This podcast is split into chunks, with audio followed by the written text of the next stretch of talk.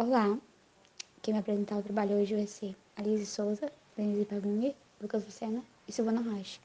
E somos do segundo de Agroecologia. E esse é o nosso texto de apoio. Abuso sexual de criança e adolescente. Todos os dias, crianças e adolescentes, e principalmente mulheres, sofrem abuso sexual. Cerca de três crianças ou adolescentes são abusadas sexualmente no Brasil por hora. Segundo o Ministério da Saúde, dois terços dos episódios dos abusos registrados em 2018 ocorreram dentro de casa.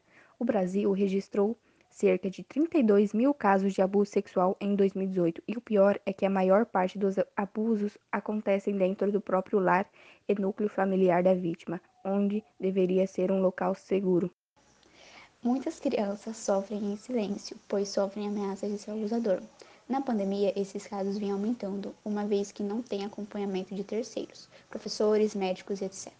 A vítima de abuso precisa de informação, precisa saber reagir, contar, dialogar e não ser silenciada. Caso contrário, ela é silenciada duas vezes, pelo abusador e pela política pública. As mulheres sempre se culpam pelos abusos sofridos, pois a sociedade e o abusador a oprime falando que a roupa é convidativa ou pelo horário que ela anda na rua.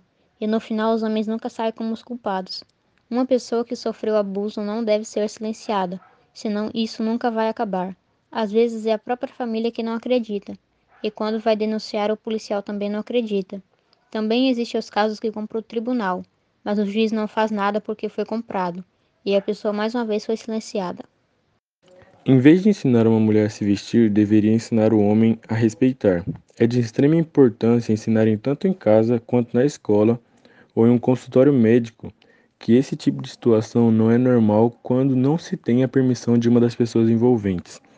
E não é algo que deva acontecer de maneira nenhuma.